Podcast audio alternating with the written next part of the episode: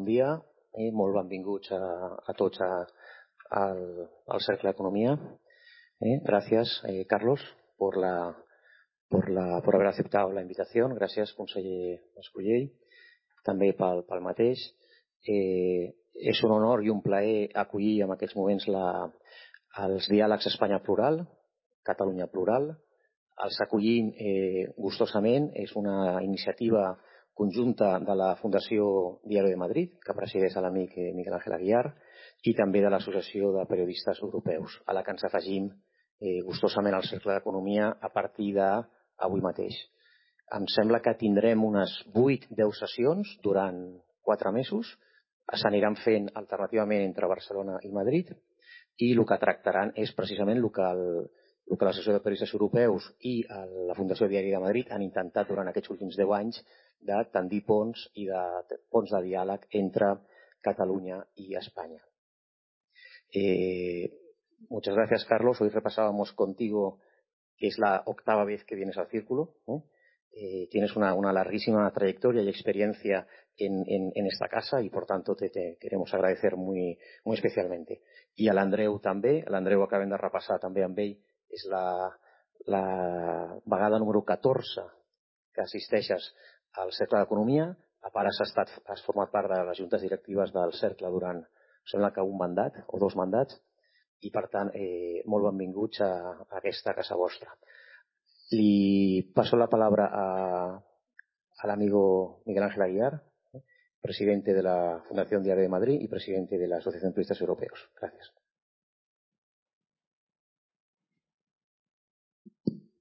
Muchísimas gracias, presidente. Eh, me recordabas que anduvimos en tratos eh, intensos cuando íbamos a lanzar y lanzamos aquel eh, periódico semanal que se llamó Ahora y que quería emular aquel diario que, dirigió el inolvidable mm, Chávez Nogales.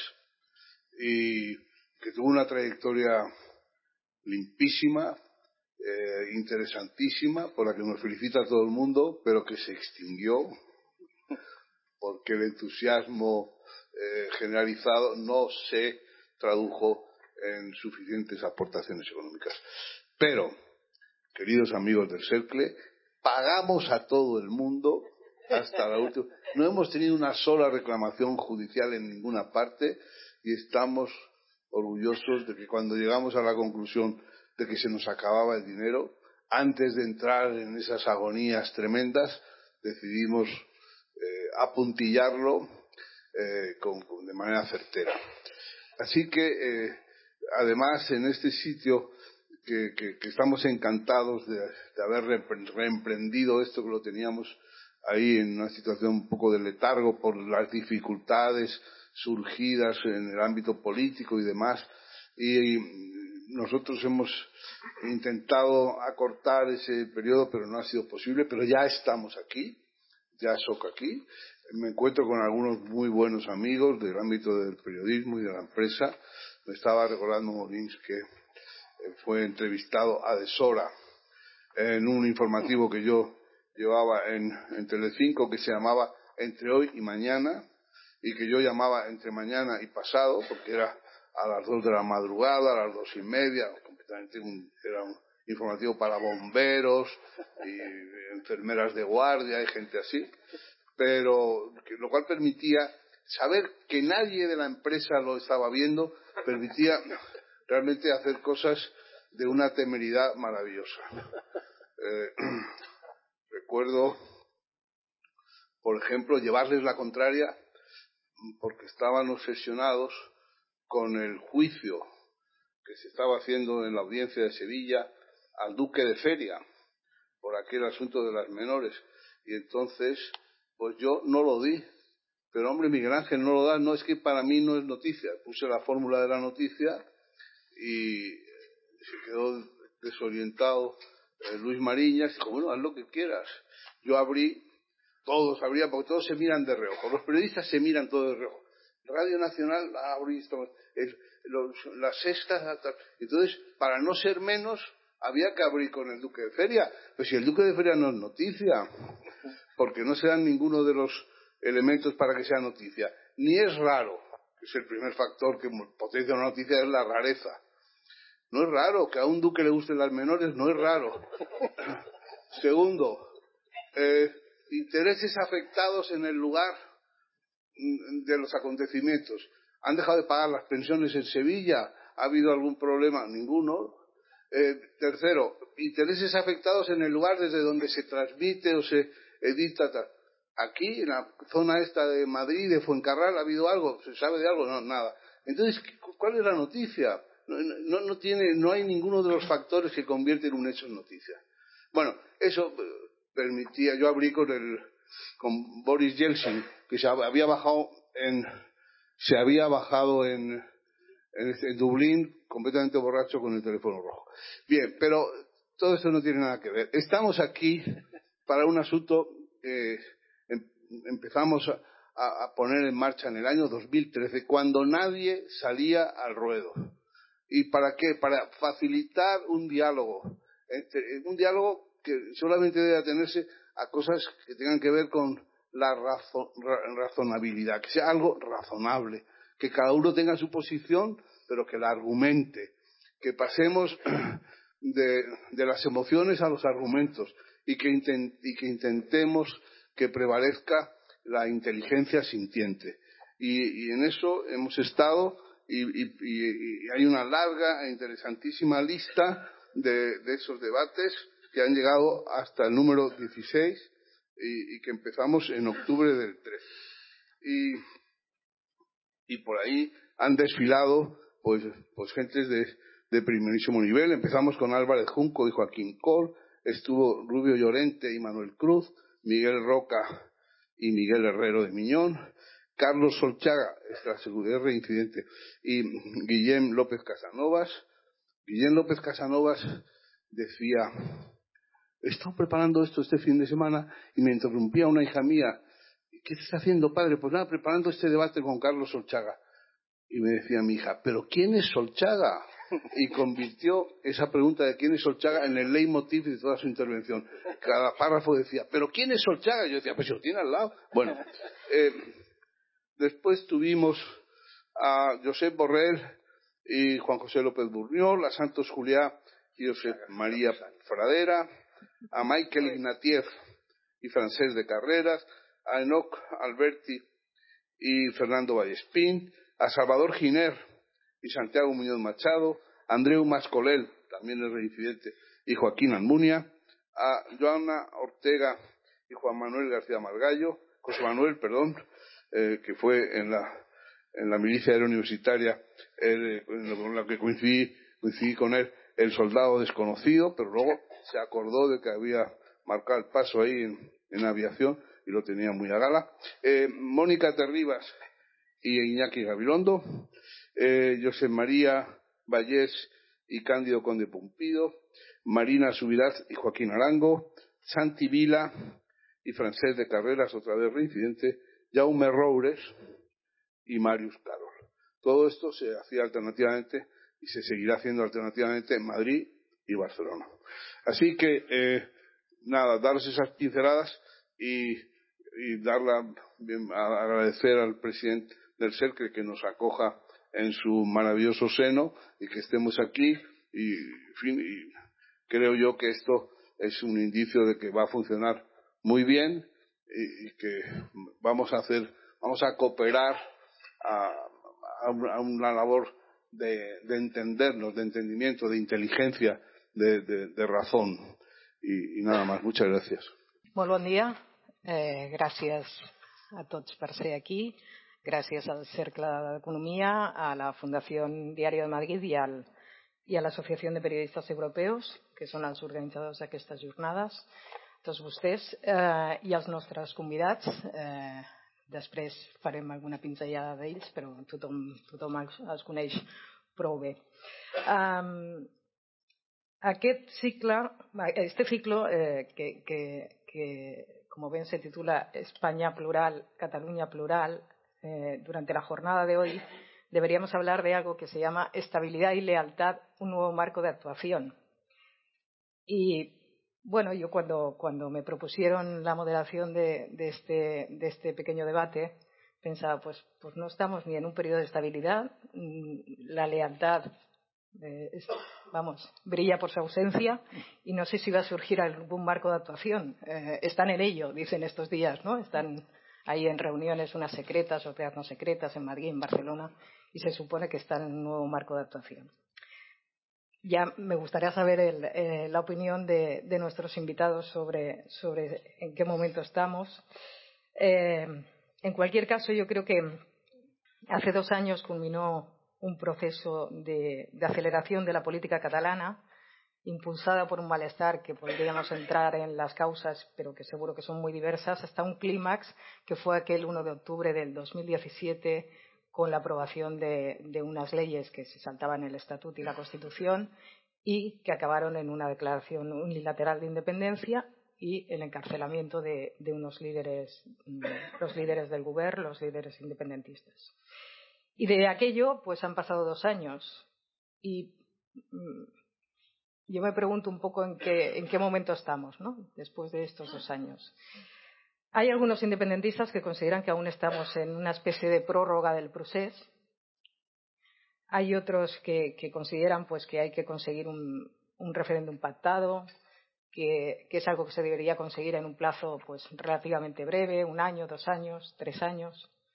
Hay otros que asumen que, que, bueno, pues que no está en el horizonte más o menos próximo conseguirlo y que lo que habría de hacer es intentar de nuevo la vía unilateral, pero para eso se ha de conseguir un mayor apoyo social. Eh, en fin, hay opiniones diversas sobre en qué momento estamos. Yo, diría que en estos, eh, bueno, saben ustedes que en la vanguardia pues escribimos bastante sobre este tema y pensando un poco en qué momento estamos, yo creo que estamos en, lo que alguna persona en, la Moncloa me comentó hace unos días que era una pista de aterrizaje. Una pista de aterrizaje, eh, efectivamente, de todo lo que, de lo que pasó hace dos años y, que se venía madurando durante los seis, siete años previos. Eh, en unas se está construyendo esa pista de aterrizaje y, y, hay que aterrizar en unas condiciones meteorológicas que me, me temo que son bastante complicadas, ¿no? Porque tenemos unas elecciones catalanas a la vista, tenemos una situación de bloqueo en la política española, tenemos un contexto internacional que tampoco ayuda, con el auge de populismos, el auge de nacionalismos, eh, crisis de la socialdemocracia, desaceleración económica, que de eso nos pueden hablar bastante nuestros invitados, debilidad de Europa, en fin, las condiciones no son precisamente las mejores y desde luego no vivimos en una burbuja. Todo eso también, también nos afecta y mucho. Tenemos con nosotros para hablar de todo ello a dos eh, eminentes economistas y políticos, y digo políticos porque a mí me parece que lo de ser expolítico no existe. Ser político yo creo quizás es un poco como ser periodista, ¿no? Es una forma de, de ver y analizar lo que nos rodea y por tanto yo lo sigo considerando dos políticos y dos políticos además que se han curtido mucho en situaciones muy complicadas, ¿no? Eh, tanto el señor Solchaga como el señor Mascoley han tenido que vivir en sus funciones públicas momentos realmente delicados, con, una contestación social importantísima. ¿no? En el caso de, del señor Solchaga, en, la época de las reconversiones industriales, en el caso del señor eh, eh, pues con aquella época de recortes y de, y de protesta social, aparte del, del 9N también que, que le tocó vivir desde el gobierno. Bueno, mmm, a mí me gustará que nos contesten un poco cómo ven, si, creen que estamos efectivamente en una pista de aterrizaje o no, eh, si, es posible encauzar todo este malestar que estamos viviendo, eh, cómo, podría, cómo podría intentarse. Eh, sé que esto es el círculo de economía, sé que, sé que ellos son economistas sobre todo, pero yo creo que la situación política eh, nos invade de tal forma que, que es inexcusable abordarla. ¿no? Mario. Muchísimas gracias. Bien, en primer lugar también me gustaría agradecer la, la invitación. Es un enorme placer estar aquí, estar aquí con, con, con estas eminencias, el, el profesor Mascoyel.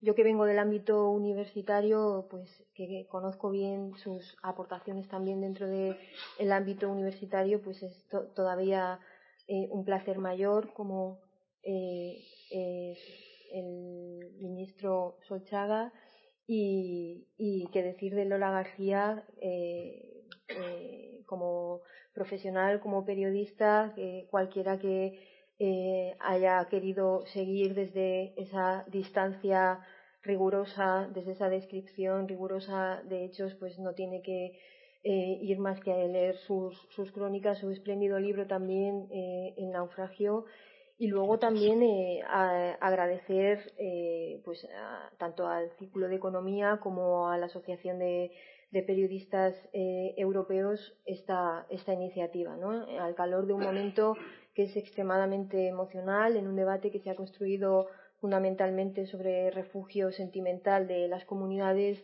nacionales, pues ha habido ciertamente pocas entidades que, que hayan sido capaces de tender estos puentes, de hacer propuestas, como decía Lola, desde, desde la razón, desde ese, desde ese rigor y con el ánimo de, de mejorar la convivencia. ¿no? Tanto el Círculo de Economía y la Asociación de Periodistas eh, Europeos son voces eh, autorizadas dentro del debate público y yo creo que son eh, iniciativas eh, valientes que, bueno, que pueden dar lugar a, este tipo de debates donde se articulen propuestas, como digo, en una mesa que sean fruto de, la razón y, guiadas sobre todo por un deseo de, convivencia. ¿no? Yo creo que hay que volver a esos clásicos y, identificar bien cuáles son los objetivos y yo pondría como, primer objetivo este el deseo de convivencia desde estas propuestas, estas conversaciones que tienen que ser apreciadas, escuchadas y sobre todo tenidas, en cuenta.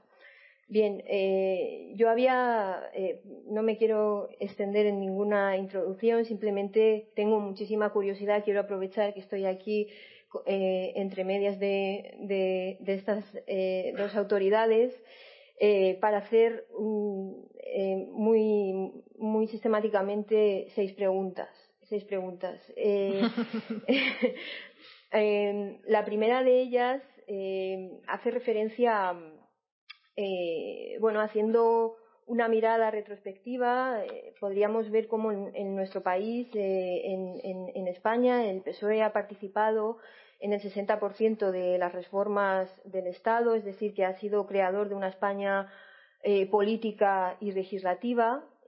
podríamos valorar esa en términos cuantitativos ese, margen de creatividad en, en, un 60% frente al PP, que podría ser en un 40%, y analizando bien eh, eh, este margen cuantitativo, nos daríamos cuenta, por ejemplo, de que CIU habría votado en el 85% de las leyes que han sido también creadoras de esa España política y legislativa. Mi primera pregunta es si esto se puede reconducir o si ha fallecido finalmente o definitivamente esta, esta vía. Es decir, que esta media alma de España que, ha participado a lo largo de toda esa actividad política, de creación política y legislativa en nuestro país, en la que ha participado CIU o en la que ha participado eh, un importante sector de la política en Cataluña, es, es una vía agotada o podemos ver una sombra o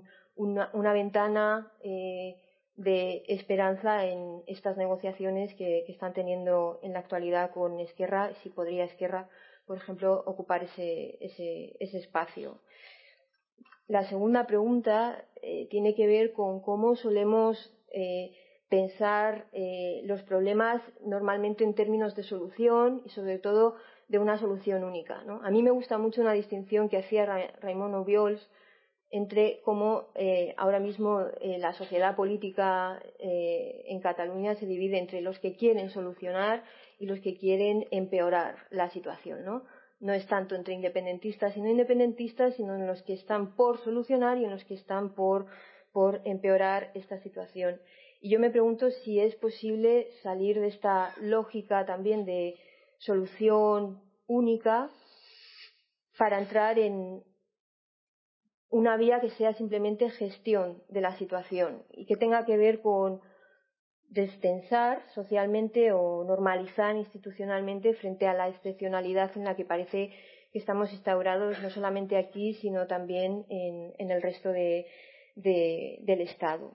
Si te parece, María, hacemos dos, luego otras dos, y, porque para, para que no se colapsen pues ellos y, luego vamos introduciendo de dos en dos, ¿vale? Perfecto. Porque si no. Eh, señor Sochaga, empieza. Bueno, buenos días a todos y muchas gracias a quienes nos han convocado aquí y a ustedes por venir. Eh, yo tuve la misma impresión que tuviste tú, Lola, cuando vi aquello de un nuevo marco de estabilidad y lealtad me pregunté, ¿esto es una petición de principio o es simplemente un desideratum? ¿De qué, en qué estarán pensando quienes han escrito esto?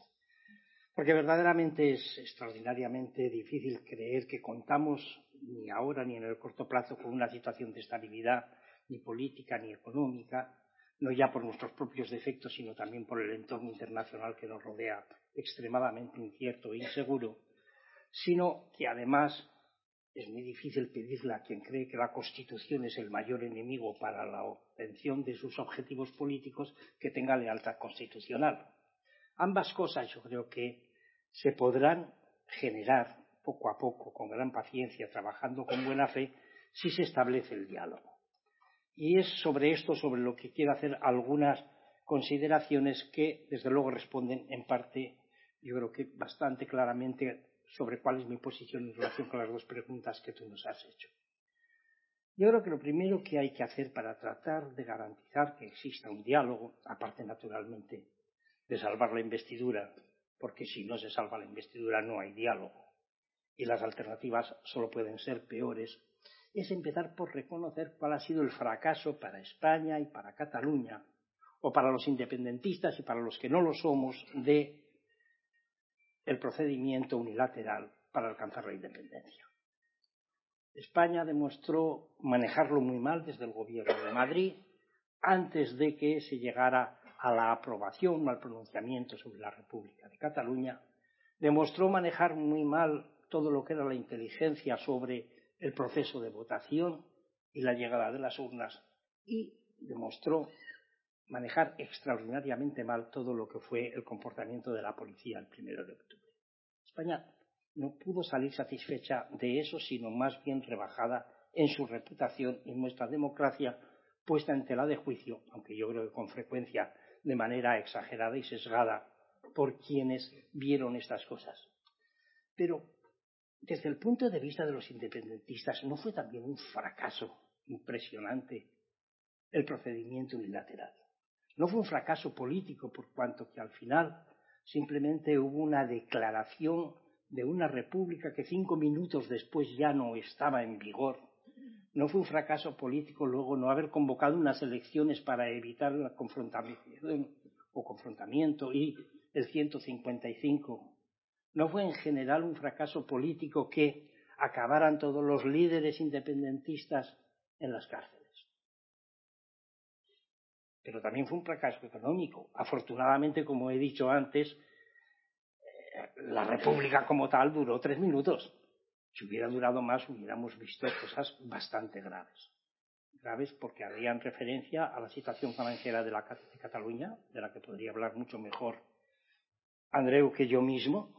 Una situación verdaderamente imposible si al día siguiente se declaraba independiente y no tenía el apoyo del Tesoro español u otro apoyo de los mercados internacionales la situación de la calificación de riesgo de Cataluña, los problemas que se hubieran podido derivar, que no sabemos todavía cuántos son ni en qué medida van a producirse si algún día llegara este caso, de las desviaciones de comercio, de los efectos frontera u otras tantas cosas. Pero lo que ya se vio es que la ausencia de el carácter europeo que habría de darse en el caso de una Cataluña declarada independiente de manera unilateral de manera no pactada, naturalmente tenía ya consecuencias que se demostraron en los cambios de la residencia de las sedes de las grandes compañías de Cataluña. Dirán que solo es la residencia, otros estarán preocupados. La verdad es que es altamente improbable que una vez que uno ha pasado por ponerse colorado trasladar la residencia, empresas que no querían irse de Barcelona o de ningún otro lugar de Cataluña, mientras no vean las cosas muy claras, vayan a reconsiderar esta situación. Pero junto a ese fracaso político y económico, fue un fracaso internacional también para los independentistas. porque a pesar de lo que se decía, se vio clarísimamente que ni la Unión Europea ni los países más importantes del concierto internacional de las naciones, como se decía en el siglo XIX, estaban dispuestos a respaldar una república nacida así. Este era un hecho también. Y finalmente fue un fracaso logístico, porque como dijo más bien Andreu Masculell, lo que se demostró en aquel momento era que ni el pueblo catalán ni las instituciones estaban preparadas para una independencia. Y como la mayor parte de estas cosas van a seguir siendo vigentes en el corto y en el medio plazo, estaremos en una situación en la cual deberíamos considerar unos y otros, independentistas y independentistas, responsables políticos en Madrid y no en Madrid, de unos partidos y de otros, que no cabe sino la otra vía, la vía del diálogo. He leído que el Instituto de Opinión de, Cataluña ha hecho un estudio reciente según el cual en Cataluña el 80% de la población es partidaria del diálogo. Un poco más de la mitad de este 80% es partidaria del diálogo sin condiciones previas. Y un poquito menos con condiciones en el sentido de que transcurra respetando el marco constitucional. En España al menos el 68% de la gente está a favor también de que exista el diálogo. De manera que si nuestros políticos en activo, porque quizá que no estamos en activo, sin embargo, tampoco estamos muertos, pero si nuestros políticos en activo que tienen responsabilidades directas empezarán a oír también lo que se está pensando por parte de la población, por parte de la ciudadanía, existen razones de fondo para hacer este esfuerzo de iniciar el diálogo. Sobre él diré dos o tres cosas. La primera, es menester ser muy prudentes sobre lo que se pide del mismo. ¿Por qué? Porque se ha adueñado de mundo de las relaciones entre partidos y entre fuerzas políticas y se aviva con frecuencia desde los medios de comunicación la sensación de que meramente entrar en contacto, abrir un diálogo, poder hablar de una cosa u otra, contamina a una de las dos partes. Y aquí si alguien desde una posición independentista es partidario de abrir un diálogo sin condiciones previas, digo, puestas por él mismo, puede ser considerado un traidor. Y en España hace mucho tiempo que es evidente, en el resto de España, que la derecha está jugando a considerar en estos momentos, cuando se está tratando de llegar a un acuerdo para eh, la investidura del partido de Pedro Sánchez como secretario del Partido Socialista, que cualquiera que entre en contacto con un partido independentista ya está contaminado, ya está envenenado, ya no es digno de ser un personaje político o uno de los, eh, de los partidos que tienen algo que decir. Yo esto lo considero la mayor de las hipocresías y al mismo tiempo uno de los mayores errores políticos. Nunca se hubiera hecho la transición en España si alguien hubiera dicho que un 80% de los que estaban en los partidos de la derecha habían servido con Franco y habían estado muy contentos con Franco, como muchos empresarios de aquí y de allá. Habían estado muy contentos con Franco y ahora eran demócratas. Nunca se hubiera hecho aquello si alguien le hubiera estado todo el día recordando las burradas que había hecho el Partido Comunista y las Juventudes Socialistas Unificadas durante la Guerra Civil. Yo no creo en eso. Yo creo que la única posibilidad de que sigamos construyendo mediante el diálogo una forma de convivir todos de manera que sea relativamente razonable y suficientemente satisfactoria, ya sé que nunca va a ser totalmente satisfactoria, consista en que no existen, para empezar, personas que deslegitiman por su presencia la posibilidad del diálogo. Eso lo creo, y lo creo profundamente, lo creo aquí, lo creo en el País Vasco con los exetarras y lo creo en cualquier otro lugar. Lo creo en general. Pero el hecho de que yo crea eso y que pienso que hay mucha más gente que en el fondo también lo cree, no quiere decir que no esté en estos momentos en la atmósfera política y no sea un enorme condicionante para el comienzo de cualquier diálogo. ¿Y esto a qué nos lleva? Nos lleva a que ambas partes, si quieren de verdad hacer un diálogo, lo quieren hacer bona fide, han de tener mucho cuidado de no tratar de hacer la cosa imposible a la contraparte. Es decir, no hacer machadas en el Parlamento que van más allá de lo que es el ordenamiento jurídico normal para hacerlo imposible a la contraparte del Gobierno de Madrid cualquier tipo de acuerdo. O viceversa, no establecer cosas que pueden hacer que los independentistas se sientan agraviados por eh, la actitud del Gobierno. Tanto, esa es la primera consideración con la que hay que enfocar cualquier tipo de diálogo. La segunda es que hay que ser prudente en lo que se puede esperar. Lo que se puede esperar, yo diría que habría que distinguir entre el corto y el medio plazo. Y da largo. El corto plazo trataría de buscar todas aquellas cosas que en estos momentos están funcionando muy mal en las relaciones entre Cataluña y el resto del Estado español.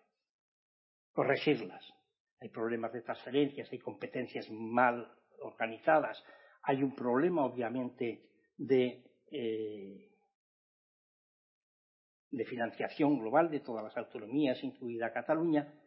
Tratar de hacer todo eso estaría muy bien y hacerlo de una manera que pudiera ir convocando a los demás. Porque cualquier acuerdo que hagamos en esto o en cosas más profundas a las que me voy a referir casi inmediatamente, deberá tener en cuenta que debe de ser tan inclusivo como sea posible. Estoy pensando en el estatuto del 2006. Ese fue un estatuto que se hizo con toda la alegría del pacto del Tinel y de la izquierda, negociando con los que representaban a toda Cataluña, o mayoritariamente a toda Cataluña, y dejando a un lado la derecha. Bien, eso es otro fracaso. No se puede pensar que toda la derecha española, que representará el 50% aproximadamente, me da igual si es el 46 o es el 54% de los votos, y que una vez estará estructurada de una manera o de otra, puede quedar excluida. La tentación que podría haber ahora de que si se llega a un acuerdo de investidura con ERC, podemos hacer lo mismo, pero excluyendo aquí en Cataluña a la antigua Convergencia y Unión, como quiera eh, que llama ahora, dicho sea con todo respeto, sería un enorme error. Estos acuerdos tienen que ser inclusivos porque si no, fracasan. Ser inclusivo no significa que necesariamente tengan que aguarse, pero sí que requieren paciencia y tiempo porque todo lo demás es un camino equivocado. Y finalmente hablaré un poco de lo que es el largo plazo. En el largo plazo yo creo que los temas que hay que discutir, y que Dios me perdone por mencionarlo, son A. ¿Cuáles son las condiciones por las cuales la manifestación clara, continuada de una mayoría en Cataluña del deseo de independencia debería llevar a modificar la Constitución y la ley del referéndum? ¿Cuáles son? Cuánto tiempo debería transcurrir a través de los diversos sondeos de opinión, cuál es el porcentaje de votos en el Parlamento catalán que habría de llevar a solicitar del Parlamento español esta vía de reformar la Constitución para que una consulta referendal en Cataluña se pudiera hacer. No la podemos hacer ahora, créanlo ustedes, porque en este momento ni siquiera existe el respaldo parlamentario de los 90 diputados del Parlamento necesarios para modificar el Estatuto de Cataluña. De manera que se tiene que dar unas circunstancias y se tienen que dar consistentemente en el tiempo. Dos, si se dan esas circunstancias, ¿bajo qué procedimientos podría modificarse la Constitución y la ley de referéndum? Mi opinión es que si uno pretende una reforma global de la Constitución y cada uno que se presenta a la mesa dice yo quiero que usted me modifique esto o lo otro, el uno la monarquía, el otro no sé qué, la posibilidad de llegar a un acuerdo sobre una reforma constitucional que contribuyera a resolver el conflicto catalán es prácticamente cero. Por lo siguiente, habría que hacerlo pensando en algo muy concreto y de manera muy pragmática. Y una vez más, conviene recordar, sin exclusión de grupos, porque fracasará. Porque lo que se apruebe en un momento se deshará en la siguiente legislatura. Tiene que haber un consenso suficiente, aquí y allí. Tercero, si se produce finalmente esta consulta porque el marco jurídico ha sido adecuado, en qué condiciones debe producirse. Y si el resultado es negativo, ¿cuándo puede de nuevo plantearse una consulta como esta? Porque de otro modo una consulta no resuelve nada hasta que no sale lo que algunos quieren. Finalmente, yo creo que esto aconseja dividir el trabajo no en una sola mesa, sino en más de una mesa. Una mesa bilateral puede tratar muchos de los problemas de corto plazo a los que antes hacía yo referencia. Esa está en la Constitución, está perfectamente prevista en las relaciones Estado-Comunidad Autónoma. Pero cuando empecemos a entrar en algunos temas de importante magnitud, uno de los cuales puede ser la financiación autonómica, será menester empezar a incluir al resto de las comunidades. Porque o el tema es federal y global, desde este punto de vista, o si no, tienen muy mal remedio.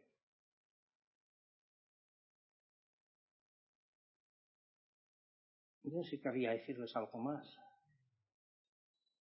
Pero básicamente esta es la idea. Primera mesa esta. Segunda mesa. La segunda mesa debe ser una que se forme en el Parlamento catalán, desde luego, y deseablemente en el Parlamento español. Es una mesa de partidos. Es una mesa en la cual tratamos por todos los medios, o se trata por todos los medios, de que la situación no sea exclusiva. Si me preguntan ustedes qué probabilidades creo que tiene la formación de esta mesa, les diré que al menos en España, en el Parlamento español, extraordinariamente reducidas. En Cataluña lo dejo a su juicio y conocerán mejor la situación que yo mismo. Y finalmente, una mesa de gobiernos una mesa de gobiernos que podría ayudar a bueno, desbloquear situaciones cuando en una de las dos mesas se han creado y parezca que no hay salida, a considerar también el introducir nuevos eh, dialogantes en la mesa según las características del tema o la trascendencia del mismo. Concluyendo, hay que ir al diálogo. Y para eso es necesario, en estos momentos, que ERC facilite la investidura. Dos, hay que ir al diálogo con muchísima prudencia, tratando de que el alter dialogante no lo pase mal por nuestras propias acciones. Tercero, no hay que esperar grandes cosas ni milagros.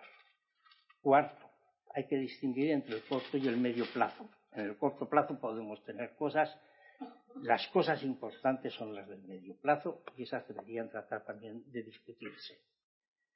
Y eso significa que sí, que creo, en tu segunda pregunta, que es posible otra vez que quienes desde el PSOE o desde el PP o desde Convergencia y Unión o desde el Partido Nacionalista Vasco llegamos a formar consensos para entender una forma de organizar España y asegurar la convivencia entre las diferentes nacionalidades, entre diferentes personas y culturas también distintas, podemos y debemos tratar de ponerlo de nuevo en marcha. Me encantan los políticos cuando dejan la política porque entonces entran a fondo en los temas y porque esto se lo compra Esquerra Republicana mañana mismo, ¿eh? pero no sé si se lo compra el no sí, exacto, déjeme que Me parece que no. Estoy seguro de que ustedes saben que yo ya soy naturalmente afiliado al PSOE, no saben ustedes a veces lo que cuesta, pero sigo siendo afiliado al PSOE, pero no hablo en nombre del PSOE. Es más, es altamente probable que si el PSOE considera mis palabras no las haga suyas, sino las rechace. Pero aclarado esto, creo que he dicho lo que pienso sobre el tema. Señor Mascolell, ¿cómo, cómo ve este panorama? Uh, sí, um, Eh, primer de tot, moltes gràcies a les tres organitzacions que m'han convidat a aquest diàleg amb el meu bon amic i col·lega economista Carlos Solchaga. Um, a mí me gusta medir mis palabras, así que la intervención inicial la tengo escrita y la voy a, y, la voy a, y la voy a leer y las preguntas pues se pueden deducir de, de, la, de, la, respuesta. Señor Mascodí está en activo. ¿Eh? Es como si estuviera en activo. En rigor, una reflexión sobre el futuro debería comenzar por una mirada al pasado, pero en los pocos minutos disponibles prefiero concentrarme en el futuro. El pasado es por todos conocidos, aun si en nuestras necesarias críticas y autocríticas lo podamos interpretar de maneras diversas el futuro, en cambio, no está predeterminado y lo que ahora importa es que colectivamente no nos equivoquemos o si se, quiere, y permitiéndome como excepción una mirada furtiva al pasado, no nos volvamos a equivocar. Si no por otra cosa que mi dedicación académica, y con perdón de Adam Smith, sé bien que la interacción de múltiples decisores puede generar resultados que no son deseables para la inmensa mayoría de los mismos. Eso puede ocurrir incluso contando con su plena racionalidad y no digamos cuando esta hipótesis es dudosamente descriptiva. Si, por ejemplo, las emociones juegan un papel destacado en la decisión colectiva. Me permitiréis, sin embargo, que proceda por unos minutos bajo la dudosa hipótesis. En esta semana, en estas semanas, la interacción en torno al conflicto eh, catalán está entrando en una fase de negociación formal e informal. Es de celebrar, ya que los niveles de tensión alcanzados son perjudiciales eh, para todos. En la negociación, en sentido amplio, tenemos aquí y ahora como mínimo cuatro sensibilidades. No intento asociarlas de forma estricta con partidos políticos. Hay correlaciones, pero también convivencia de sensibilidades dentro de una misma formación política, un factor más de complejidad. Por un lado, tenemos en Cataluña a los soberanistas independentistas, los de toda la vida, aquellos para los cuales una nación debe tener un Estado y ya está. Y tenemos también a los soberanistas que llamaré a independentistas, los que pueden relativizar la independencia y poner más énfasis en la preservación de la nación y en el autogobierno. Por otro, en el global español, inclusivo de Cataluña, tendríamos, respecto al conflicto catalán, la sensibilidad dialogante y la no dialogante. En, en términos de fuerza electoral, las dos últimas eh, elecciones generales parecen demostrar que la dialogante es mayoritaria, aunque por poco. Eh, ¿Cuál debería ser el resultado de la interacción estratégica de estas cuatro sensibilidades con respecto a la formación de gobierno y más allá? Pienso, bajo la hipótesis de racionalidad, que debería ser uno donde una mayoría parlamentaria que refleja una mayoría social da paso a un gobierno que, propicia el diálogo y la negociación. Desde el lado catalán, propiciarlo es lo que técnicamente se denomina una estrategia dominante. Es lo mejor en cualquier circunstancia. Para los soberanistas a independentistas, que como tales mantienen alguna esperanza que la negociación pueda dar resultados positivos, su actitud natural será la de no cerrar el paso a ese gobierno. Y los que no lo creen, los independentistas, eh, los soberanistas independentistas, deben hacer lo mismo, porque si tan convencidos están del fracaso de la negociación, será demostrando que están dispuestos a negociar, y añado, limitándose a manifestaciones de protesta ordenadas, demostrativas y no disruptivas, como se cargarán de razón y en la terminología al uso ampliarán la base para la siguiente fase del contencioso. Evidentemente, en ese caso también la estrategia dialogante será la mejor para la sensibilidad dialogante española. En resumen, esperemos que se forme un gobierno que impulse diálogo y negociación. La siguiente pregunta es entonces sobre el ritmo y el contenido de esa negociación. El ritmo va a ser necesariamente lento. Los conflictos difíciles son aquellos en que falta la confianza. Pueden las partes intuir los parámetros de un compromiso posible, pero si ninguna de ellas confía en la otra, el compromiso solo se alcanzará, si se construye primero o simultáneamente un marco de confianza en su cumplimiento. Y esto solo se puede llevar a cabo paso a paso, hito a hito. Otro factor que propicia la lentitud es la realidad de la prisión y el exilio. Creo que hay que pensar a ocho años vista, dos legislaturas completas, lo cual significa que en los primeros habría que asegurar que tengamos los siguientes cuatro. Tampoco es fácil precisar los contenidos y los hitos que es realista alcanzar en un primer periodo de cuatro años, porque en gran medida se trata de alcanzar un clima de distensión y de interlocución permanente, fluida y progresivamente empática. No es realista, sin embargo, esperar que a esto se llegue simplemente por el hecho mismo de hablar. Deberá, haber gestos con sustancia y un encadenamiento de hitos. No me corresponde concretar estos, aunque ya he mencionado dos por el lado catalán, facilitar la formación de gobierno y limitarse a movilizaciones ordenadas y no disruptivas. Pero por el lado del Gobierno de España sí diría lo siguiente. A mi entender, dos ejes propulsores de la desafección catalana en la terminología del presidente Montilla son la percepción que el modelo territorial centralizado se está consolidando con fuerza, ejemplarizado en el mapa del AVE o en el crecimiento del poder económico de Madrid, y la percepción que España ve la identidad nacional catalana, o si se quiere, la nacionalidad catalana, como una amenaza y, en particular, la prevalencia de la lengua como una imperfección. Pienso que el soberanismo, entendido como la convicción que el pueblo catalán es un sujeto político, no decrecerá en el futuro, pero el independentismo podría hacerlo si desde Cataluña se tuviese la percepción que España está dispuesta a ser como Alemania, con su Berlín, Múnich o Frankfurt, o aún mejor, como Canadá, donde la realidad nacional de Quebec es paralela a la catalana y más respetada. Todos los hitos y gestos que vayan en esta dirección marcarán caminos de distensión. No es difícil identificar los ámbitos relevantes, infraestructuras, se habla de puerto y aeropuerto, establecer y desarrollar en profundidad el consorcio tributario ya previsto y no impugnado en el Estatuto del 2006, o no cuestionar la troncalidad la troncalidad escolar del catalán y el objetivo del bilingüismo perfecto y culto.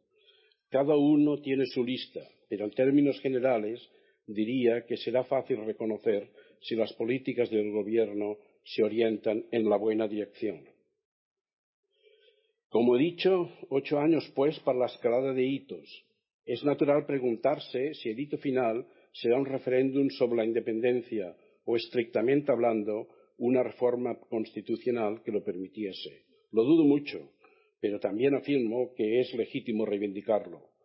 Ciertamente, en algún momento, deberá haber una apelación al voto popular para, por así decir, sellar el acuerdo con solemnidad, pero no podrá ser pronto y probablemente no podrá ser mientras continúe la cárcel y el exilio. En particular, no soy partidario de una reforma constitucional a corto plazo. No resolvería el conflicto catalán una reforma constitucional que no tuviese mayoría o solo una mayoría exigua en Cataluña y no veo otro resultado posible a corto o medio plazo que este. Pienso además que nuestro problema medular no es uno de constitución, sino de tribunal constitucional. Una constitución que, entre, eh, entre muchas otras cosas, admite una distinción entre regiones y nacionalidades, puede tener desarrollos variados y creativos. La ambigüedad en su redacción define muchos caminos abiertos, incluido, por ejemplo, el federal. Pero estos caminos se han ido cerrando por la dominancia reaccionaria en la composición del Tribunal Constitucional. Cualquier agenda de distensión habrá de incluir reequilibrar esta composición. No se nos diga que esto es politizar. Los que, como yo, hemos vivido muchos años en los Estados Unidos, sabemos muy bien que la composición de la máxima corte de un país es un tema esencialmente político. Y, dicho sea de paso, la derecha también lo entiende muy bien, la izquierda no tanto. Se afirma con frecuencia que no podría haber un acuerdo sólido, que no podrá haber un acuerdo sólido y duradero si no incluye a la derecha española. Es cierto, pero la observación no puede implicar que esta derecha tenga capacidad de veto en cada momento y especialmente no en este momento. Tradicionalmente, la izquierda española ha sido más dialogante con Cataluña y ello justifica ahora que desde los grupos, los grupos parlamentarios catalanes o vascos, aún los de centro derecha, se les permita gobernar. En los países democráticos gobiernan las mayorías y cualquier mayoría es legítima. El día que la intolerancia hacia la diferencia catalana y vasca y el procurar que, que ese sea tema central de las elecciones reste a la derecha más votos que le añada, será un día decisivo, un punto de inflexión en el devenir de la sociedad española. Los partidos catalanes deben trabajar para que ese día llegue que no será, a mi parecer, antes de ocho años. Para ello deberían practicar una política suficientemente moderada para, garantizar que si la derecha plantea unas elecciones como un asalto al autogobierno catalán o vasco o gallego, las pierda. Es posible que sea estrecho el corredor entre una moderación catalana sostenible y las políticas que un gobierno de España considere viables en el marco de sus perspectivas electorales.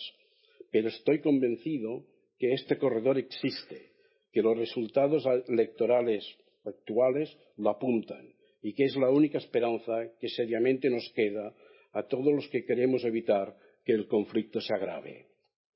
Ya sé que hay independentistas que no lo ven así, que piensan que la derecha española nunca cambiará y que continuará intimidando a la izquierda de tal forma eh, que a una moderación catalana le faltará oxígeno.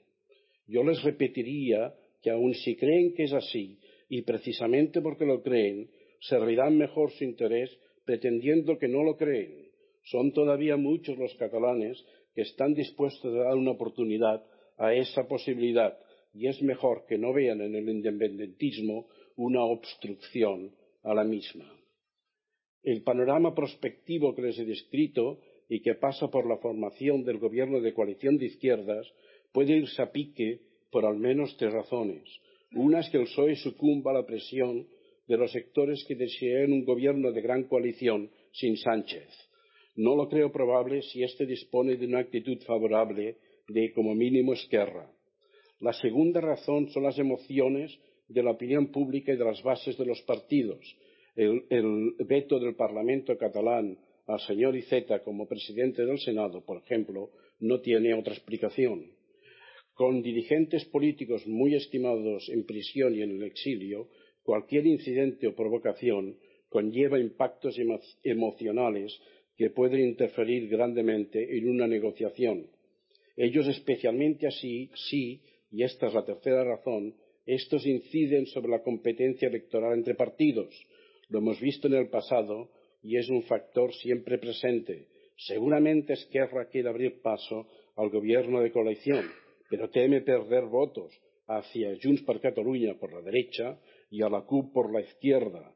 Ambas formaciones se encuentran en la posición cómoda de ser, aparentemente cómoda, de ser aritméticamente irrelevantes y se pueden permitir los grados de libertad derivados de no cargar con la responsabilidad por la no formación del gobierno de coalición. En cierta forma es lo opuesto a lo que ocurrió cuando en octubre de 2017 el presidente Puigdemont estuvo a punto de convocar elecciones.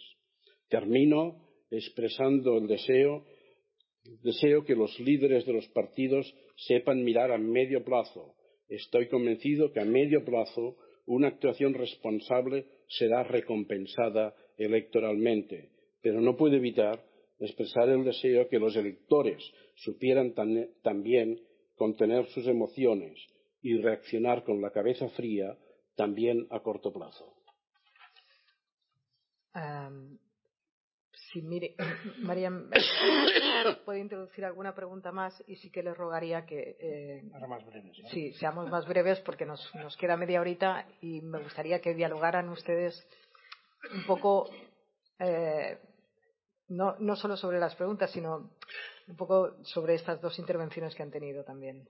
Sí, la verdad es que eh, a medida que iba escuchándolos a los dos me daba cuenta también de que estaban contestando a las preguntas que traía preparadas a todas las preguntas. Entonces, eh, sí, sí, me gustaría incidir en, en, el tema de los, de los consensos rotos, porque una de las premisas de, este encuentro tiene que ver precisamente con la ruptura de los consensos que vienen del 78, pero a mí me gustaría también que, que se reflexionara sobre si se han roto o no los consensos aquí, sobre consensos que tienen que ver con la neutralidad de las instituciones, por ejemplo, o consensos que tienen que ver con las fracturas eh, construidas en torno a la lengua o no, o, los consensos en torno a, los, medios de comunicación.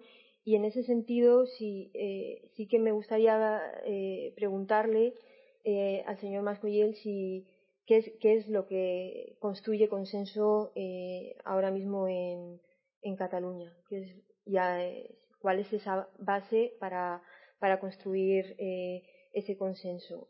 Y, y en relación a, a, a, un tema más centrado, a una situación más centrada en los problemas eh, con las negociaciones ahora mismo eh, con Esquerra, me gustaría que, que el ministro Solchava hiciera una reflexión en torno a, este argumento porque se, se habla mucho de, de mm, los problemas que presenta para Esquerra en, términos electorales eh, una posible abstención para la formación de, un gobierno, pero me gustaría que reflexionara sobre un tema que no ha salido aquí, que es eh, eh, el surgimiento de un nacionalismo irredentista que, puede ser casi hacer un juego especular con ciertos sectores aquí también, que es, que es, que es Vox, ¿no?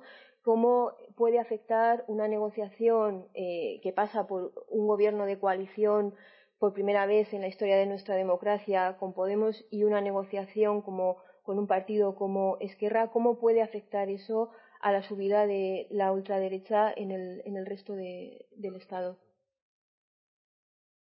Señor Mascoy. Bueno, yo creo que ahora mirando, mirando al pasado, eh, eh, sí que ha habido una, digamos, un fraccionamiento de consensos en, Cataluña. Eh, hasta hace diez años, diez años todos nos llamábamos catalanistas y todos apelaban al catalanismo. yo creo que yo creo que no había yo creo que no había que no había excepción y esto significaba algo y significaba algo importante. Esto, esto, esto no es verdad en este, en este momento.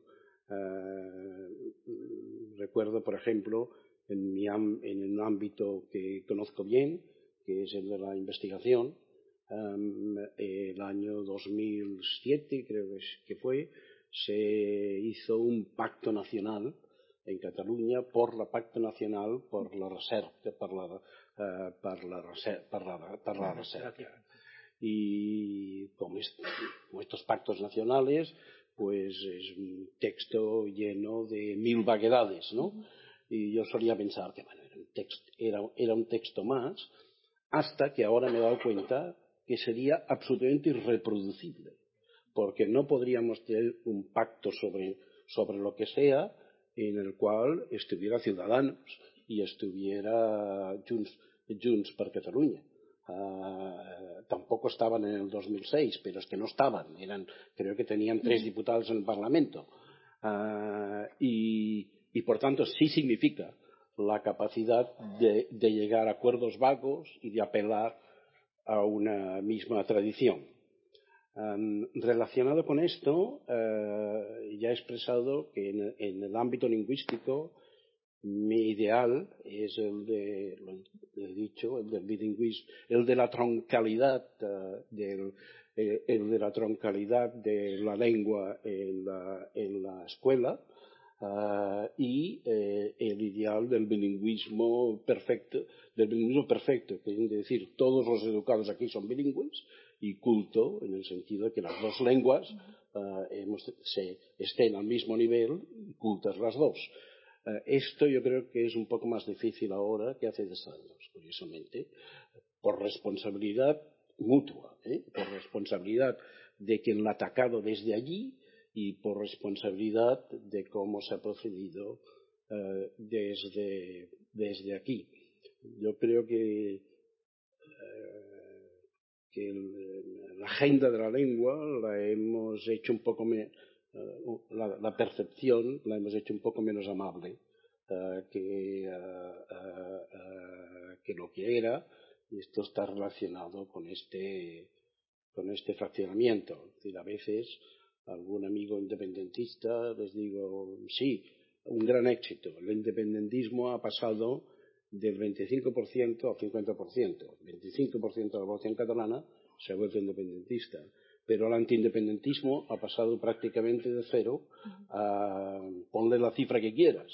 Uh, y, fin, no sé al final, uh, al final uh, cuál, ha sido, cuál ha sido el negocio. ¿Qué es lo que conviene? Pues revertir la situación, revertir la situación por los dos lados. Es decir, lo que ha pasado también es la consecuencia de la intransigencia fundamentalmente del PP uh, desde el lado, y, digo, y, y, de tribunales, desde el lado español y de una cierta inocencia desde el lado catalán. Y esto, pues habrá que revertirlo poco a poco. Sí, sí. Bueno, lo que se refiere a, a los problemas que puede plantear el potencial crecimiento de Vox eh, sobre el posicionamiento en esta y otras materias importantes por parte del PP, la verdad es que yo no me atrevería a, a banalizarlos. Yo creo que el PP está extremadamente preocupado por la parte de su mercado electoral que le ha ido comiendo Vox y sigue preocupado por ello. De manera que en estos momentos se reúnen dos cosas. La tendencia del PP, cuando está en la oposición y cuando está en el gobierno, sí que se toma ciertas libertades, a deslegitimizar o deslegitimar a quien quiera que tenga contactos con aquellos que a ellos les parece que son sus enemigos políticos, con el temor estratégico en estos momentos de que el avance de Vox les pueda dejar en una situación muy, muy mala. La verdad es que eh, todavía es temprano para saber cuál es el recorrido que tiene Vox. Yo soy de las personas optimistas que creen que tiene un recorrido corto y que seguramente si somos capaces de crear una situación de mejor funcionamiento de las instituciones y pacificar en gran medida el problema de Cataluña, el recorrido de Vox no va a ser muy brillante y seguramente tenderá a ir disminuyendo. Pero realmente los IFs, los SIS que estoy proponiendo, no son tan fáciles de alcanzar y, por tanto, a Vox hay que mirarla con cierta precaución.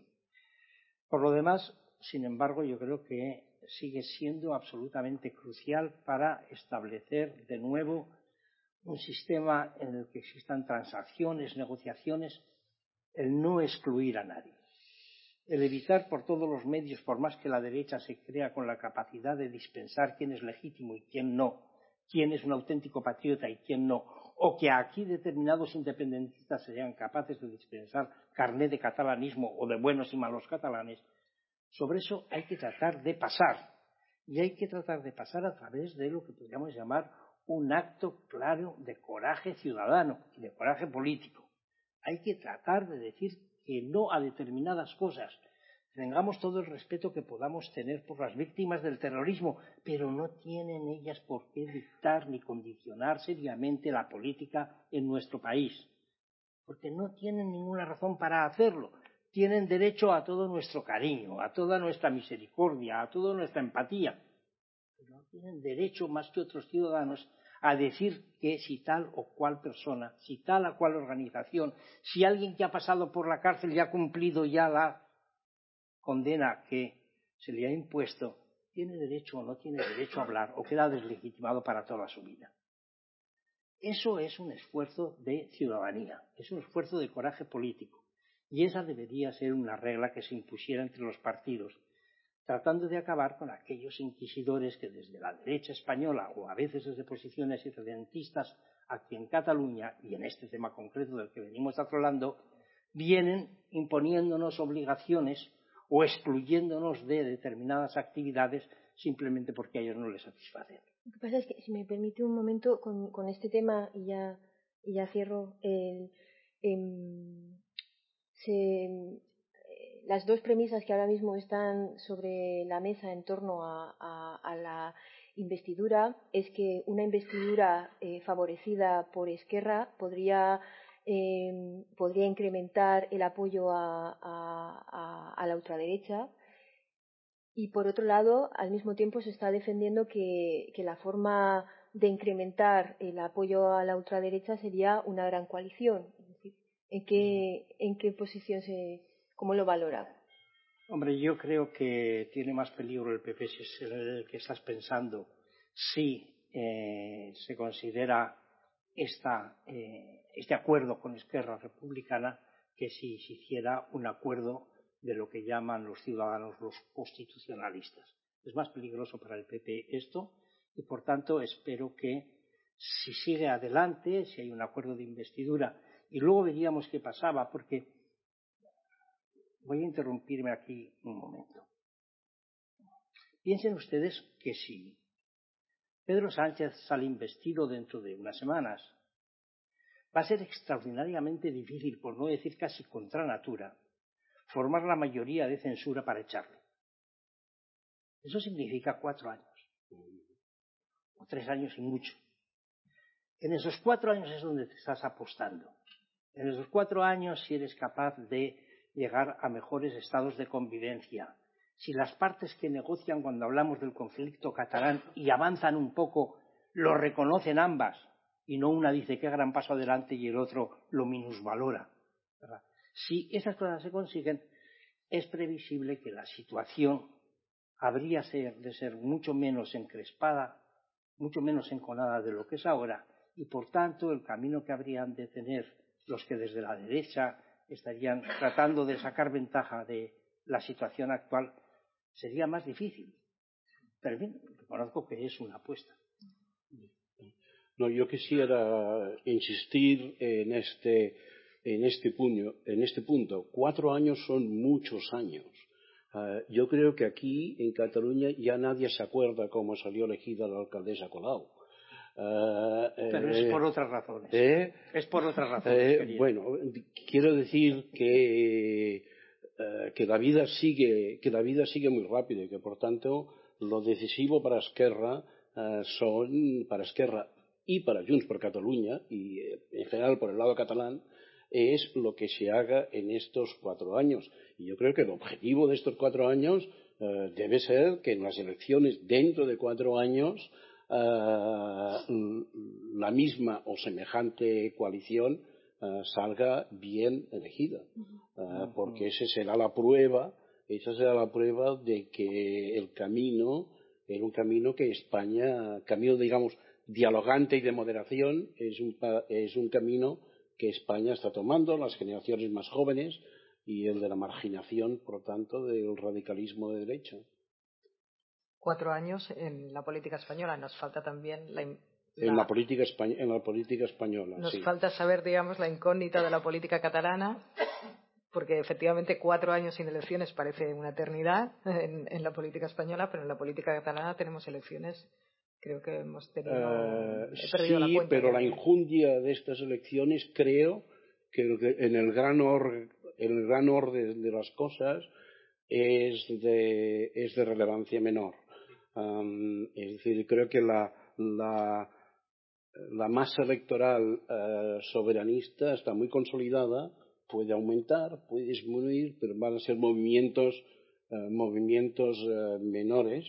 La, la, distribución entre los tres, entre los tres partidos es ciertamente muy, muy volátil y esto tiene influencias aquí, pero la corriente de fondo es, diría yo, el total del, del voto soberanista. Yo quiero creer que a medio plazo, como expreso al final de mi intervención, eh, el electorado recompensará a los, a los moderados que tendrán que saber resistir la terrible acusación de que han vuelto al pez al cova.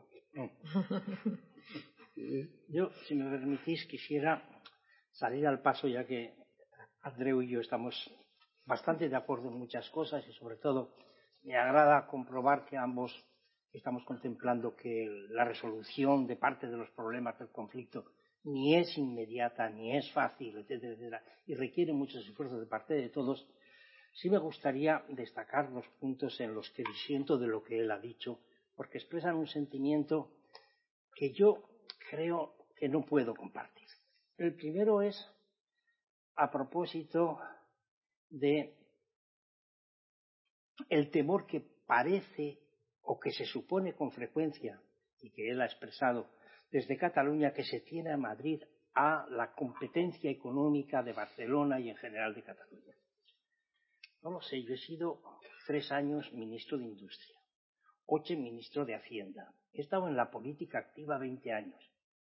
Les juro a ustedes que nunca he visto discutir una ley, ni en el Parlamento, ni en el Consejo de Ministros cuando se estaba haciendo, ni en ningún otro contexto de lo que podríamos llamar la villa y corte, pensando cuáles podrían ser las repercusiones en la supuesta carrera entre Madrid y Barcelona o entre Madrid y Cataluña.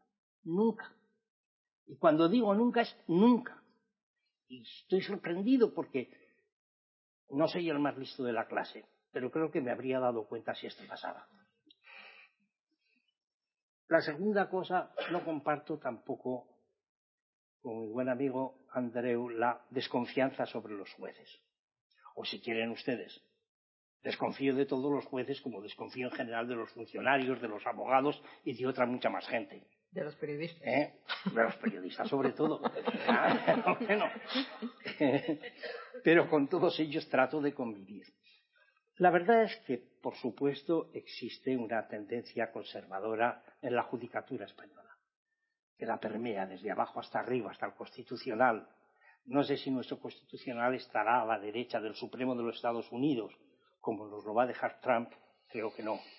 Creo que estará más bien centrado, por comparación, a los grandes juristas que conformen el Supremo en aquel gran país. Pero, aun aceptando que los jueces sean conservadores. Y si no sale de aquí les diré que yo en general los prefiero a los jueces progres, los conservadores. Los jueces progres son mucho más peligrosos. Y algunos casos tenemos, ¿verdad, Miguel Ángel?, eh, en la historia de nuestro país. Pero no aceptando que sean conservadores, una vez más, creo que es bastante difícil, excepto cuando sean unos y otros, como los demás ciudadanos, ¿verdad?, sujetos de las campañas a veces de odio que se plantean en los medios de comunicación que tengan un sesgo necesariamente anticatalán. En particular, yo no creo que la sentencia reciente, sin entrar en valorar si son pocos o muchos años, esté hecha desde un sesgo particular a priori. Creo honestamente que no, sin excluir que cada uno de los eh, jueces que estaban allí tenían sus propias opiniones y seguramente sus propios prejuicios, cosa que no sabríamos cómo evitar en un ser humano, fuera o no fuera juez. En ambas cosas creo que debo discrepar porque eh, lo siento de justicia, de verdad. Nunca he visto en las disposiciones que se han tomado en los once años que he estado en el gobierno de Madrid o en los veinte años en que he sido, eh, ¿verdad?, dirigente político, eso de nos convendrá o nos convendrá por relación a lo que pasa en Cataluña.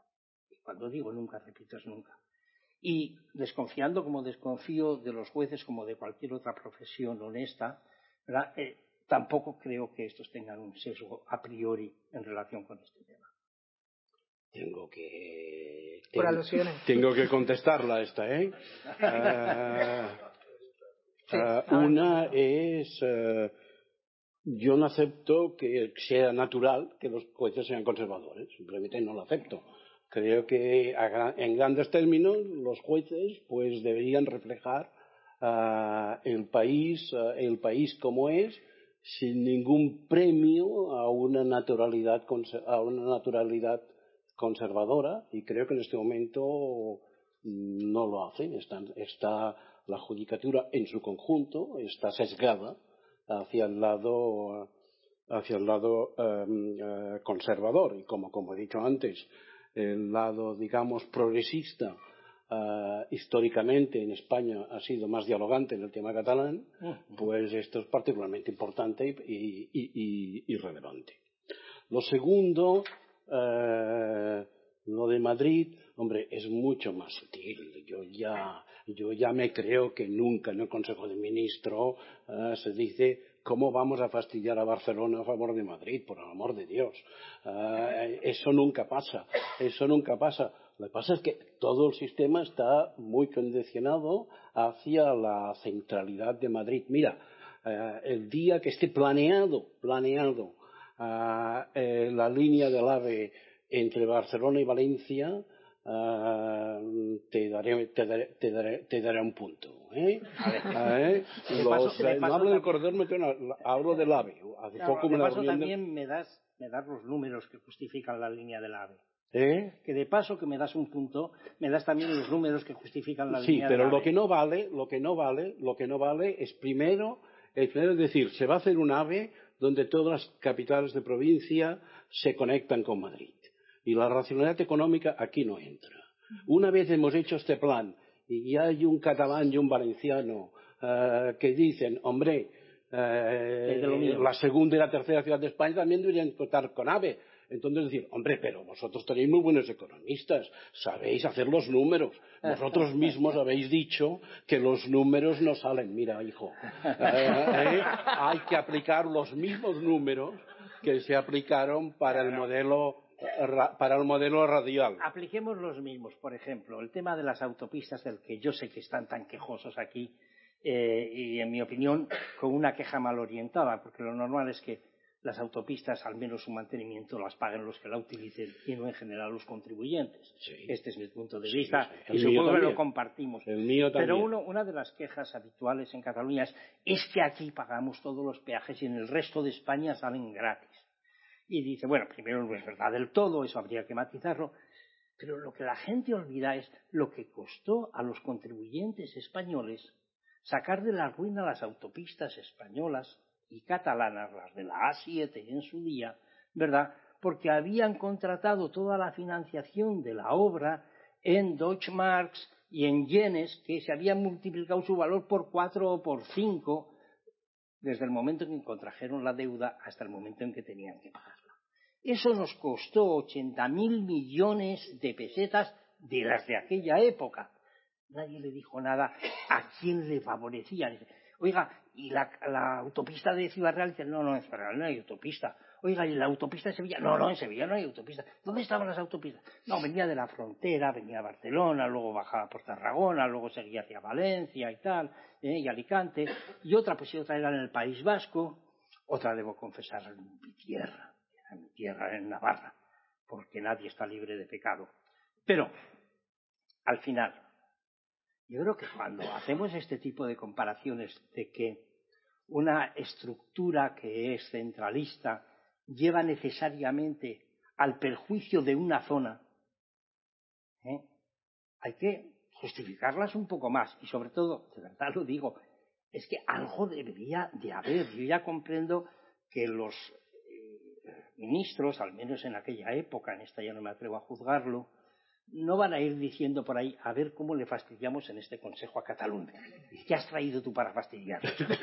Claro, eso parece un poco duro, pero es que el hecho de que nadie de verdad, yo he estado en la Comisión Delegada de Asuntos Económicos, la he presidido ocho años.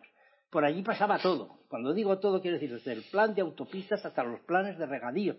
Nunca nadie ha dicho algo sino en sentido contrario. Oye, ¿no te parece que esto en Cataluña podría ser mal visto? ¿O que esto en tal otro sitio? El centralismo quizá no. Mm, hay zonas que se sienten perjudicadas, pero lo que sí es claro es que beneficia a una zona muy concreta. ¿A cuál? A Madrid, básicamente, ¿no? Ah, vamos, los costes de capitalidad. Vamos a, vamos a abrir un poquito, eh, nos queda muy poco tiempo, pero hay alguna pregunta. Eh, había una por aquí y otra ahí. Venga. Eh, ¿Tenemos algún micrófono o, directamente? Sí. Por favor, cortitas, porque nos quedan cinco minutos. Vale, gracias a todos por la, explicación.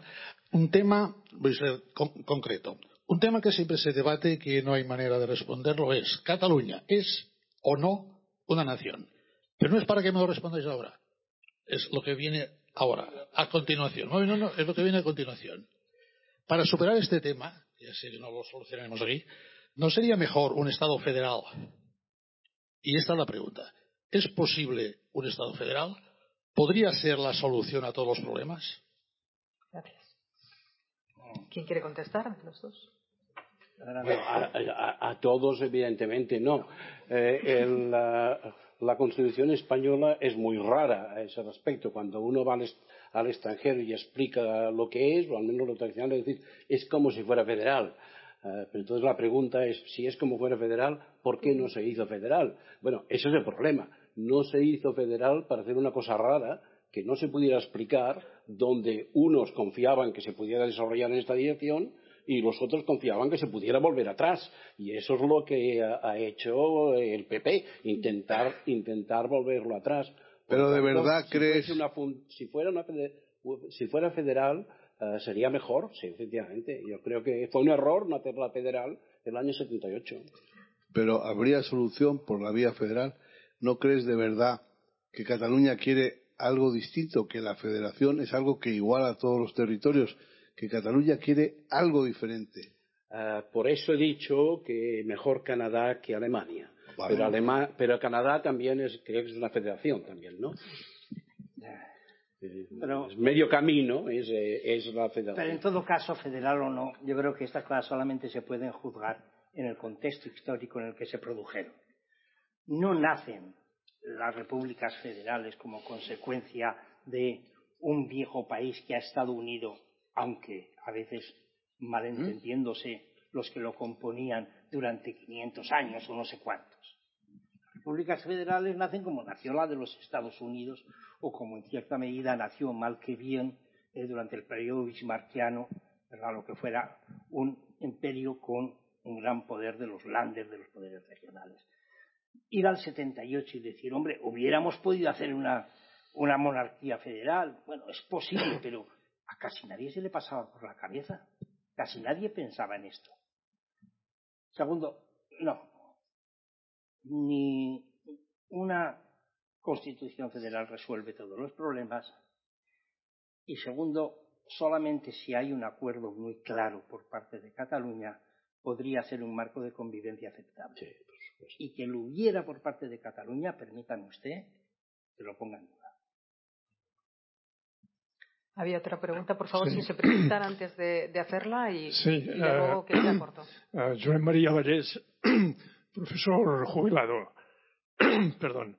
Uh, al hilo de las especulaciones constitucionales y aprovechando que tenemos un Navarro en la tribuna, no dentro de dos legislaturas, sino quizá incluso de tres o más, sería planteable un modelo como el navarro, que algunos han calificado de confederalismo extraño, puesto que, como todos ustedes saben, eh, los acuerdos entre los gobiernos navarros son ratificados por los respectivos parlamentos sin posibilidad de enmienda por parte de esas dos legislaturas. ¿Cabría a ese largo plazo en el que todos nos situamos esbozar algo de esta manera o es un puro sueño eh, que hay que descartar? Yo no estoy seguro de que la resultante de todo eso, es decir, un conjunto de conciertos económicos, ¿verdad? Porque estos nacen porque ya existían en el caso de Navarra el convenio foral o porque en el caso de las provincias vascas hubo de restaurar a las llamadas por Franco provincias traidoras la situación en la que estaban antes de la guerra civil. Y de eso nacen y como tal se constituyen en excepciones reconocidas en la Constitución. Excepciones que quizá no debían haberse dado. Ese que es un tema para discutir. Porque ese tema históricamente, en aquel momento, en aquel contexto, sí se discutió. Yo casi hice una carrera política luchando contra el concierto económico en el País Vasco. ¿Eh? Casi hice una carrera para arruinarme. Por fortuna el partido me trasladó a Madrid y ya no tuve que seguir en ese tipo de temas. Pero la verdad es que yo tengo muchas dudas de que el resultante fuera viable. Y en segundo lugar, no sé si este sistema del concierto más el cupo eh, fuera lo que más habría de convenir en una sociedad que está cambiando muy rápidamente. Les ha ido muy bien a quienes lo están eh, efectuando hasta ahora. No porque el sistema fiscal sea particular, que las diferencias son apenas apreciables. Les ha ido muy bien porque muchos, entre ellos yo, cuando ha habido que discutir la actualización del cupo en función de lo que podría ser su poder de aportación, es decir, su participación en el PIB, por coger una proxy razonable, no lo hicimos. Y no lo hicimos porque había problemas de grave inestabilidad política, particularmente en el País Vasco. Y esa es una tarea que hay que hacer algún día. Y si esa tarea se hiciera, probablemente podríamos vivir en lo que podríamos llamar sistemas de régimen común y sistemas forales eh, con menores diferencias de las que ahora existen. Bueno, lo dejamos aquí, que ya son, las dos. Yo me voy a quedar con un par de cositas de las que habéis dicho. Eh, Titulares. Titulares. vamos, distensión, interlocución, prudencia, tiempo. Se ha hablado de ocho años. Se ha hablado de cambio constitucional. Me quedo con que el señor Solchaga habla más bien de cambios puntuales de la Constitución eh, por el procedimiento ordinario, aquello sin excluir al PP, pero tampoco hace falta que sea. Eh Eso lo ha dicho usted. Bueno, yo, yo, hago mi, No, no, sí me gustaría, no, porque es una diferencia importante. Eh, quizá al decirlo y sin darme cuenta de que hay cambios de una naturaleza y de otra, he podido eh, mm. hacerlo a usted incurrir en, esa, en ese malentendido. No, yo pondría un énfasis mucho mayor cualquiera que sea la incomodidad que a mí personalmente me produzca negociar con los partidos de la derecha española, cualquiera que sea la sensación que tengo de hartazgo al oírles pronunciarse con esa hipocresía respecto unas veces de las víctimas del terrorismo, otras veces de las víctimas del aborto, otras veces de las víctimas del... No hay que excluir a nadie. Si ustedes excluyen o si nosotros excluimos, de verdad, como hicimos en el 2006 en aquel malhadado proyecto de estatuto. A la derecha en España no habrá ninguna posibilidad de acuerdo que sea perdurable.